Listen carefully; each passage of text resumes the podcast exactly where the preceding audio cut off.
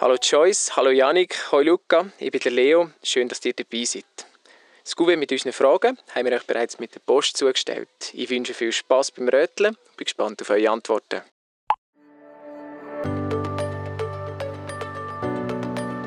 Hallo und herzlich willkommen an euch, liebe Zuhörerinnen und Zuhörer, zu einer weiteren Folge Recht aktuell. Ein Podcast mit aus dem Leben, präsentiert von der Rechtsschutzversicherung Axarag. Ich bin der Leo. Nachdem wir uns bei der letzten Folge bisschen näher mit der Regel im ÖV befasst haben, wechseln wir das mal auf die Straße. Dort schauen wir uns den Kauf eines Occasion-Fahrzeug ein bisschen genauer an. Sich ein neues Auto anschaffen ist nämlich für viele eine grosse Entscheidung. Schließlich geht es häufig um viel Geld. Und weil neue Autos teuer sein können, weichen viele Interessierte auf Occasion-Fahrzeuge aus. Der Markt ist dort auch gross und die Chancen, ein Schnäppchen zu machen, durchaus realistisch. Aber gerade beim Kauf von Occasion-Autos kann vieles schiefgehen. Wie gut kennt ihr euch bei den rechtlichen Aspekten von so einem Occasion-Fahrzeugskauf aus? Was wissen Joyce, Luca und Janik bereits? Hören wir doch gerade mal rein, was die drei miteinander besprechen. Mein Name ist Joyce, ich komme ins sechste Semester von meinem Studium und ich studiere angewandte Linguistik an der ZHW. Äh, mein Name ist Janik, ich arbeite so im Bereich Social Media und Videoproduktion. Und mein Bezug zu Occasion-Autos, ich habe mir vor etwa eineinhalb Jahren ziemlich lange überlegt, ein Occasion-Auto zu holen. Ich habe auch viel nachgeschaut, was ich mir holen will. Mein Name ist Luca, ich bin momentan mit in der Passerelle in Luzern und äh, mein Bezug zu Occasion-Auto ist eigentlich kein grosser, weil ich momentan noch an der ja, Fahrstunden bei und alles. Aber äh, trotzdem habe ich mich mal ein auseinandergesetzt, ob ich mir ein Occasion-Auto kaufen oder einen Neuwagen will haben Also dann öffne ich mal das erste Gur. Gott sei Dank. kaputt machen. Also, Leasing hat die Anschaffung eines Fahrzeugs deutlich vereinfacht und auch Occasion-Autos können geleast werden. Doch wie läuft das ab? Wer verkauft nun wem das Auto? Wie sind in diesem Fall die Besitzverhältnisse geregelt? Kennt ihr euch aus mit Leasing? Nein. Plus minus. Also grundsätzlich ist es so, wenn du das Auto leasest, dann tust du ja eigentlich nicht direkt kaufen, ja. sondern du tust ja zuerst eigentlich wie ähm, das du bekommst das Auto und tust eigentlich wie über eine längere Zeit abzahlen sozusagen. Genau, also es gehört ja nie ganz dir, es gehört recht es nicht am Schluss mal dir? Wenn es dann abzahlt hast? Wenn es dann abzahlt hast, also ja. es gehört halt an der Bank, oder? Und die Bank ja, voll. Ah, also okay. ich, ich weiß nicht, ich, ich habe viel Schlechtes gehört über Leasing und äh, allgemein, ich glaube, ich würde nie ein Auto leasen. Ich glaube, das ist so eine Geldverschwendung. Ja, das Problem ist dann eben erstens das halt einfach, wenn irgendetwas kaputt geht oder so, dann äh, musst du halt trotzdem dann noch das Ding zahlen, oder? Ja, und das ist halt wie so das, und wenn es dir komplett kaputt geht, kannst du es halt nicht brauchen. Und wenn du halt das komplett gar nicht mehr kannst brauchen, musst du trotzdem noch das Leasing zahlen, mhm. weil du halt an den Leasingvertrag gebunden Aber wieso ist denn Leasing eine Geldverschwendung? Also schlussendlich, am Anfang ist es natürlich recht attraktiv für junge Leute, weil es recht billig ist und du kannst schnell mhm, ein sehr teures und äh, angesehenes Auto kaufen, würde ich jetzt sagen. Also, mhm. Du kommst schnell dran, aber schlussendlich zahlst du so viel Cash. Und das ist halt einfach wahrscheinlich, du gibst mehr Geld aus, als du einfach würdest sagen. Ja, schlussendlich weißt, ist es halt einfach, es ist einfacher über eine längere Periode ja, so ein bisschen halt ein paar hundert Franken äh, im Monat zu zahlen, als jetzt einfach direkt die paar tausend Franken sozusagen. Also vor allem für junge Leute, die noch nicht so viel haben. Ja, voll.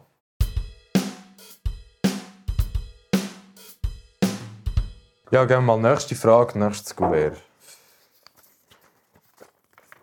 Ui, das ist schon lange.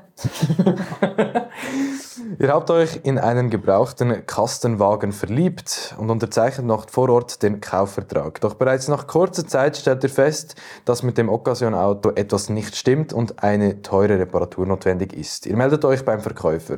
Doch der verweist euch auf den Vertrag, in dem steht, ab Platz gekauft wie gesehen. Müsst ihr nun selbst für die Reparaturkosten aufkommen? Ja. Ja. ja. das ist halt einfach keine Ahnung. Also man kann das Auto glaube ich, genug früh im Voraus anschauen und abchecken und Du kannst dich auch immer noch dann entscheiden. Ja. Also, also es ist ja wie nicht fix, wenn du dann dorthin gehst, dass du das Auto dann auch musst kaufen Okay, warte, warte, was war der letzte Satz? Äh, in dem steht, also im Vertrag steht, ab Platz, gekauft wie gesehen. Ja. Also da darf man nicht rumfahren mit dem. Ah, gute oder? Frage. Ich weiß nicht mehr, das, ob das legal ist. Eigentlich dürftest du doch immer zuerst das Auto Also gut. Test fahren. Ich glaube, Du kannst doch nicht einfach ein Auto Ja. kaufen, ohne zuerst mal mit dem umfahren. also ich glaube jetzt selber würde ich nicht ein Auto kaufen, das ich nur anschauen darf und Ja. dann nicht umfahren mit dem. Ich Ja, glaube, es kommt immer ist darauf halt an, doch, der verweist auf den Vertrag. Wenn du den Vertrag unterschrieben hast, dann hast du dich halt darauf eingewilligt, voll. oder? Du Aber darfst es steht halt nicht klar im Vertrag.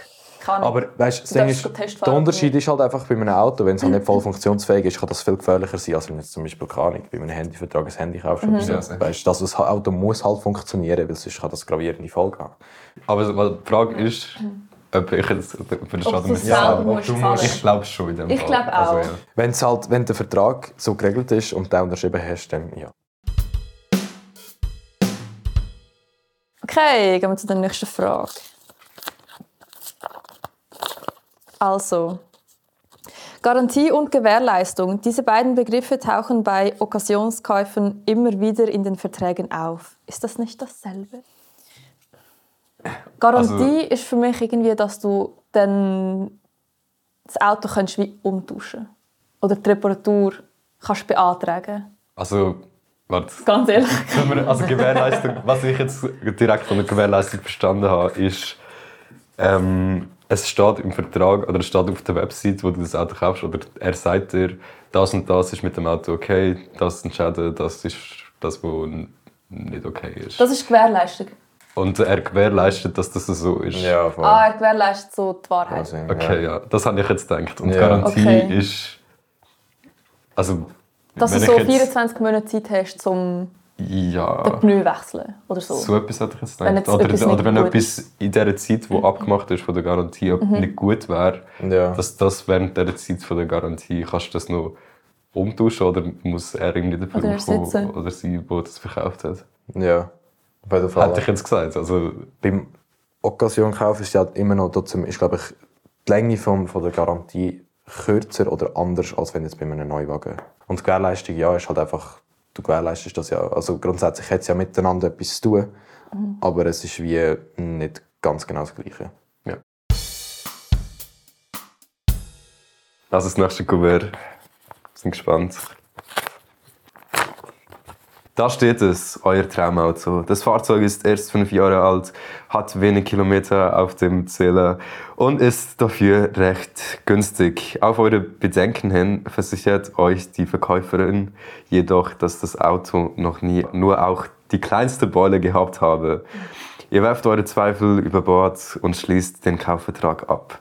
Im Nachhinein stellt sich aber heraus, dass dieses Auto nicht unfallfrei ist, dürft ihr das Fahrzeug zurückgeben. Schwierig. Mal. Grundsätzlich schon, weil die Person ist ja angelogen, also belogen Ja. worden. Ich frage mich, ob das im Vertrag gestanden ist, auch, dass es kein Unfall, dass es noch nie im Bühlen gehabt oder ob sie das einfach gesagt hat und du das geglaubt hast. Ich glaube, das macht schon einen Unterschied. Aber es gibt auch so ein Büchlein von, von jedem Auto, Ja. wo auch innen drin steht, wenn wo was passiert ist, welche Unfall, wo das zum Bühlen hast, wo das zum Kratzen kommt Hast du das bei einem Occasion-Auto? Ah, Ja, Ich dachte, das hast du nur bei Mietwagen. Ich glaube, das hast du bei... Mhm. Ja, das musst du das immer aufschreiben. Also schlussendlich, es ist halt hure verlockend, es ist dein Traumauto. Es ist mega billig, es hat mega wenig Kilometer. Dann bist du natürlich so als junge Person, ja, das wollte ich. Mhm. Und dann glaubst du glaub, auch recht schnell, Ja, was die Verkäuferin sagt. ja, voll, aber dann wäre das wieder auch wieder ein bisschen fahrlässig, oder? Wenn du es halt nicht abgecheckt hast, so richtig. Wenn wir ja. alle kurz die Antwort geben, dürft ihr das Fahrzeug zurückgeben? Das heißt du, Joyce. Ich sage ja, man darf es zurückgeben, aber ob es die Person zurücknimmt, ist eine andere Frage. Ich glaube, es, weil der Kaufvertrag unterschrieben wurde, ist eher nicht. Und bei einem Rechtsfall dann nachher muss man schauen, ob das überhaupt Mhm. nichtig ist oder nicht, we- wegen dem Anlügen. Und vor allem ist es halt sehr schwierig zu Ja, nachweisen, schwierig. ob die gelogen worden ist. ja. Ja. Ich glaube es eher nicht. Ich glaube aber auch nicht. Ich Ja. glaube auch so, es ist, du kannst es vielleicht nachher aushandeln, aber dass es sich angeschaut hat, aber man kann es nicht zurückgeben. Ja. Ja, also ich muss sagen, ich glaube, komplett richtig weiß ich es nicht, aber so einige Ansätze haben wir sicher richtig. Ich glaube, für Äh, das, dass wir uns alle nicht so gut auskennen, Ja. haben wir sicher, Haben nicht so sicher, ein, haben wir sicher ein paar Antworten äh, gut beantwortet. Ja. Sind sicher auf dem richtigen Weg. Oh, Wir schaffen das. Wir sind hier zurück im Studio. Wieder mit dabei unsere Expertin Gabriela von der Axara Rechtsschutzversicherung. Sie kennt natürlich die Tücken von so einem Autokauf bestens aus dem Alltag. Ich würde vorschlagen, wir steigen gerade in die Fragen ein. So ein Auto, ob Occasion oder nicht, wird ja möglichst sinnvoll finanziert sein. Wegen dem haben wir bei der ersten Frage wissen, was ein Leasing genau ist. Und wem denn das Auto genau gehört bei einem Leasing. Weil oftmals wägen ja kaufinteressierte Personen zwischen Kauf von einem Fahrzeug oder einem Leasing von dem selben aus. Grund genug also, dass wir uns das rasch genauer anschauen. Ja, unsere drei Wegeler haben hier angeregt miteinander diskutiert, was es doch mit dem Leasing könnte auf sich haben. Gabriela, wie bewertest du die Antwort? Ja, Sie haben das gut gewusst. Beim Leasing ist es so, dass selbst wenn ich als Leasingnehmerin mir das Auto in der Garage direkt selber aussuche, schließt sich nachher der Vertrag nicht mit der Garage ab, sondern mit dem Leasingunternehmer. Und die Garage verkauft das Auto als Leasingunternehmen. Das heißt, Eigentümerin ist nachher das Leasingunternehmen. Das Leasingunternehmen wiederum schließt mit mir einen Vertrag ab, wonach sie mir das Auto gegen Leasinggebühren zum Gebrauch überlässt. Das heißt also, der Vertrag selber, den habe ich mit der Bank, also dem Leasinggeber. Wie sieht es denn aus, wenn da ein Problem auftaucht? Muss ich dann auf die Bank zugehen oder gehe ich auf die Garage zu? Wie ist, wie ist das geregelt? Vom vertraglichen Konstrukt her wäre es eigentlich schon so, dass ich dann müsste auf die Bank zugehen um das zu klären. Jetzt ist es aber so, dass die allermeisten Leasingverträge die sogenannten Nebenrechte auf den Leasingnehmer übertragen. Das heißt, der Leasingnehmer hat nicht nur das Recht, sondern auch die Pflicht, dass wenn Mängel auftreten, die direkt bei der Verkäuferin zu beanstanden und die Leasinggeberin einfach informiert werden muss. Du sprichst hier auffällige Mängel an. Der Janik und der Luca haben sich auch dort darüber unterhalten und sie der Ansicht gewesen, dass die Leasingraten weiterhin gezahlt werden müssen, auch wenn das Fahrzeug defekt ist. Ist das in dem Fall korrekt? Ja, auch bei einem reparaturbedürftigen Auto läuft der Leasingvertrag weiter. Das heisst, die Leasingraten müssen weiter gezahlt werden. Aber da muss man natürlich auch im Einzelfall schauen, wenn ein Auto ständig kaputt ist, dann gibt es so eine Faustregel, dass man nach drei erfolglosen Reparaturen kann verlangen kann, dass der Vertrag gewandelt wird, dass das Auto zurück an den Verkäufer gegeben wird. Und dann muss man im Einzelfall klären mit der Leasinggesellschaft, was jetzt das für Konsequenzen hat auf die Leasinggebühren und wie schnell der Vertrag gestoppt wird. Es ist also gar nicht so einfach, in so einem Fall zu seinem Recht zu kommen, wenn ich die richtig verstanden habe. Gehen wir doch noch kurz weiter. Joyce hat es ähm, angesprochen. Gehabt. Zwar ist es um die Abzahlung gegangen von so einem Fahrzeug, also dass man das nach Ablauf des Leasingvertrags äh, übernehmen kann. Wie sieht es dort genau aus rechtlich? Da ist eine Präzisierung wichtig. Leasing ist nicht gleich Abzahlung. Das heißt, im Leasingvertrag kann das Auto einfach für die bestimmte Zeit genutzt werden und wenn die vorbei ist, gibt man es zurück. Ein Anspruch, das Auto nachher können zu übernehmen, gibt es nicht. Das Auto gehört dann nach Ablauf der Zeit wieder im Leasingunternehmen. Es gibt die Möglichkeit, dass man ein Vorkaufsrecht abmacht, dass der Leasingnehmer nach Ablauf des Vertrags das Auto kann kaufen kann. Das muss aber explizit vereinbart werden, damit man so ein Recht hat. Und in diesem Zusammenhang auch noch wichtig zu wissen ist, der Kaufpreis, den man dann muss zahlen für das Auto, ist nicht einfach der Restwert gemäß der Restwerttabelle aus dem Leasingvertrag, sondern ein Marktwert und ist reine Verhandlungssache. Noch ganz etwas anderes. Ähm, es gibt ja neben ähm, Fahrzeugleasing mittlerweile auch sogenannte Fahrzeugabos. Das ist aktuell sehr beliebt. Ist das gleiche wie Leasing oder wie muss ich mir das genau vorstellen? Äh, grundsätzlich sind die beiden relativ ähnlich. Unterschied besteht sicher dahingehend, dass beim Autoabo nicht das individuelle Fahrzeug im Mittelpunkt steht und auch das Vorkaufsrecht beim Autoabo weniger ein Thema ist. Verlassen wir mal das Leasing und gehen hin zum Occasion-Kauf. Ähm, auch beim Occasion-Kauf lauern ja diverse Gefahren und es gibt Aspekte, wichtige Aspekte, die man sollte kennen wenn man so ein Auto Occasion kauft. Als erstes haben wir von unseren drei Wegelen wissen, was es mit der Bezeichnung an Platz gekauft wie gesehen auf sich hat. Das liest man ja noch häufig in Occasion-Fahrzeugverträgen.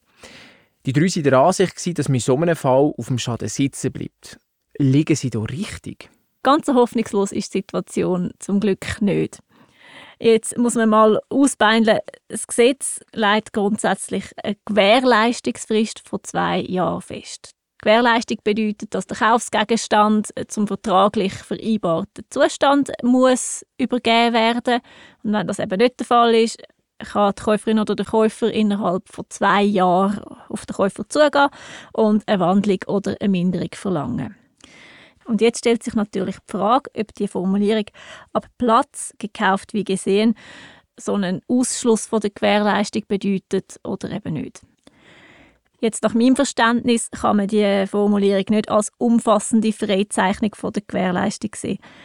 Zumindest, wenn es um versteckte Mängel geht, wo man nicht gerade auf den ersten Blick kann erkennen kann, dürfte da der Gewährleistungsausschluss nicht greifen und die Käufer könnten trotzdem noch auf den Verkäufer losgehen.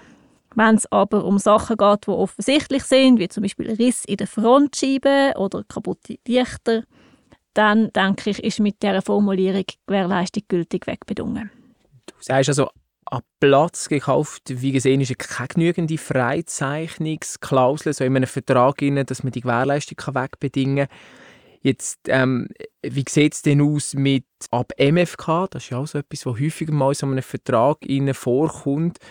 Länge das oder falls nicht, wie sieht denn so eine vollumfängliche Freizeichnung überhaupt aus, dass man da rechtlich auf der sicheren Seite ist? Ja, eine klare Formulierung wäre zum Beispiel, die gesetzliche Gewährleistung ist soweit nach Gesetz möglich ausgeschlossen. Ab MFK ist kein Gewährleistungsausschluss. Das ist lediglich eine Zusicherung, dass das Auto durch die Motorfahrzeugkontrolle durchgekommen ist und entsprechend gewisse Sicherheitsstandards erfüllt, mehr aber auch nicht. Wenn ich die jetzt vorhin richtig verstanden habe, dann ist das tatsächlich zulässig, weil die Gewährleistung die kann man explizit ausschliessen. Ist das richtig? Ja, das ist zulässig. Das kann man durchaus so machen. Aber auch da keine Regel ohne Ausnahme. Wenn natürlich der Verkäufer von Schäden und Mängeln weiß und die absichtlich verschwiegen tut, kann man den Vertrag wegen absichtlicher Täuschung anfechten. Eine Täuschung ist ein, äh, ist ein gutes Stichwort. Auf die kommen wir dann in der letzten Frage noch zu sprechen. Schauen wir mal noch auf die nächste Frage. Die hat auch mit Gewährleistung zu tun gehabt. Und zwar haben wir wissen, ob die beiden Begriffe Gewährleistung und Garantie, die ja häufig wie synonyme Verträge verwendet werden, ob das tatsächlich das Gleiche ist. Unsere drei Weggeler sind sich hier nicht ganz sicher gewesen, wie man die Begriffe Gewährleistung und Garantie soll auseinanderhalten soll. Gabriela, klär uns doch mal auf. Was ist Garantie, was ist Gewährleistung? Ja, das sind sich die wenigsten Leute bewusst, dass das nicht das Gleiche ist. Gewährleistung haben wir ja vorher schon besprochen. Dort geht es um die gesetzliche Regelung und dort geht es vor allem um den Zustand vom Verkaufsgegenstand zum Zeitpunkt vom Vertragsschluss. Eine Garantie greift weiter als die gesetzliche Gewährleistung. Ein typischer Fall ist zum Beispiel die Herstellergarantie, wo der Hersteller verspricht, dass während einer Zeitdauer von fünf oder zehn Jahren das Auto kann kostenlos repariert werden, wenn ein Schaden auftaucht. So eine Garantie ergibt sich aber nicht direkt aus dem Gesetz, sondern das muss man explizit abmachen. Bleiben wir doch noch kurz bei der Gewährleistung, die äh, du vorhin angesprochen hast. Wir haben das ja vorher schon äh, ein bisschen angeschnitten. Was für ganz konkrete Rechte sieht denn das Gesetz vor, wenn die Gewährleistung greift oder wenn sich jemand auf die Gewährleistung beruft? Das Gesetz kennt eine Wandlung oder eine Minderung. Minderung bedeutet, man kann eine Reduktion vom Kaufpreis verlangen und Wandlung bedeutet Rückabwicklung vom Kaufvertrag. Und als Käufer habe ich hier einfach so ein bisschen Narrenfreiheit, welches von beiden Rechten ich hier geltend mache. Oder gibt es auch hier irgendwelche Regeln, die man muss kennen muss? Ja, geltend machen kann man, was man will. Ob man am Schluss damit durchkommt, ist immer eine andere Frage.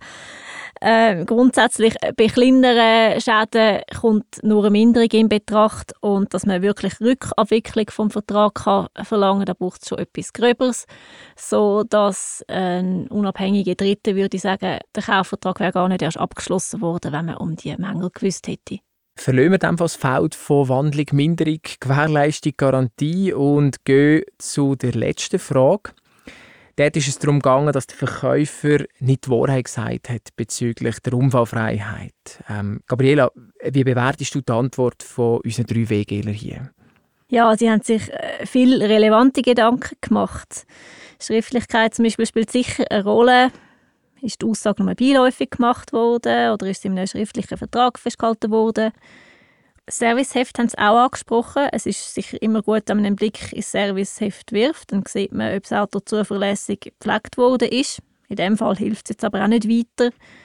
Letztlich ist es aber so, wenn einem eine bestimmte Zusicherung gemacht wurde, dann kann man sich auch auf die berufen, sogar wenn die Gewährleistung wegbedungen wurde. In dem Fall wäre jetzt auch noch zu diskutieren, ob auch nicht sogar eine absichtliche Täuschung vorliegt, weil der Verkäufer ja die nicht nur verschwiegen hat, sondern sogar das Gegenteil behauptet hat. Übrigens, sobald das Auto mehr als nur Bagatellschäden hat, darf es nicht mehr als unfallfrei bezeichnet werden. Das klingt alles recht einleuchtend, Gabriela. Und klar, wenn du das erzählst, was rotest du jetzt abschliessend juristische Laien, ähm, auf was man muss schauen muss, wenn man ein Occasion-Auto kauft? Ganz wichtig ist sicher, dass man das Objekt der Begierde vor dem Abschluss vom Kaufvertrag gründlich prüft. So kann man schon mal sicherstellen, dass keine offensichtlichen Mängel vorliegen. Idealerweise macht man auch eine Probefahrt. Wenn äh, gewisse Eigenschaften explizit zugesichert werden, dann gehören die in einen schriftlichen Vertrag, sonst hat man später allenfalls ein Beweisproblem. Wenn dann tatsächlich ein Mangel auftaucht, dann ist es ganz wichtig, dass man schnell reagiert. Das heißt, spätestens sieben Tage nach Entdecken vom Mangel muss man den Verkäufer darüber orientieren. Am besten macht man das schriftlich per eingeschriebener Post, damit man auch einen Beleg hat, dass man das rechtzeitig gemacht hat. Und dort muss man auch ganz konkret bezeichnen, was der Mangel ist wenn es um streitige Fahrzeugmängel geht, kommt man oftmals nicht darum herum, ein Gutachten vom Fahrzeug erstellen zu lassen. Da ist man dann auf Hilfe von Fahrzeugexperten angewiesen und sicher auch gut bedient, wenn man juristische Rat einholt. Danke, Gabriela, für die interessanten Einblick. Ähm, es gibt tatsächlich einiges, äh, wo man sich bewusst sein sollte, wenn man so ein Occasion-Auto kauft, um möglichst keine bösen Überraschungen zu erleben. Der nächsten Folge recht aktuell reden wir dann über den zweirädrigen Verkehr, das heisst Velos und E-Trottinettes. Dafür sind wir dann bei der Kira, der Daria und der Katharina zu Besuch. Das war sie, die zweite Folge von der dritten Staffel «Recht aktuell», ein Podcast mit aus dem Leben, präsentiert von der Axara Rechtsschutzversicherung. Es freut mich, dass ihr dabei gewesen und ich hoffe, ihr habt den Plausch beim Mitröteln. Bis zum nächsten Mal.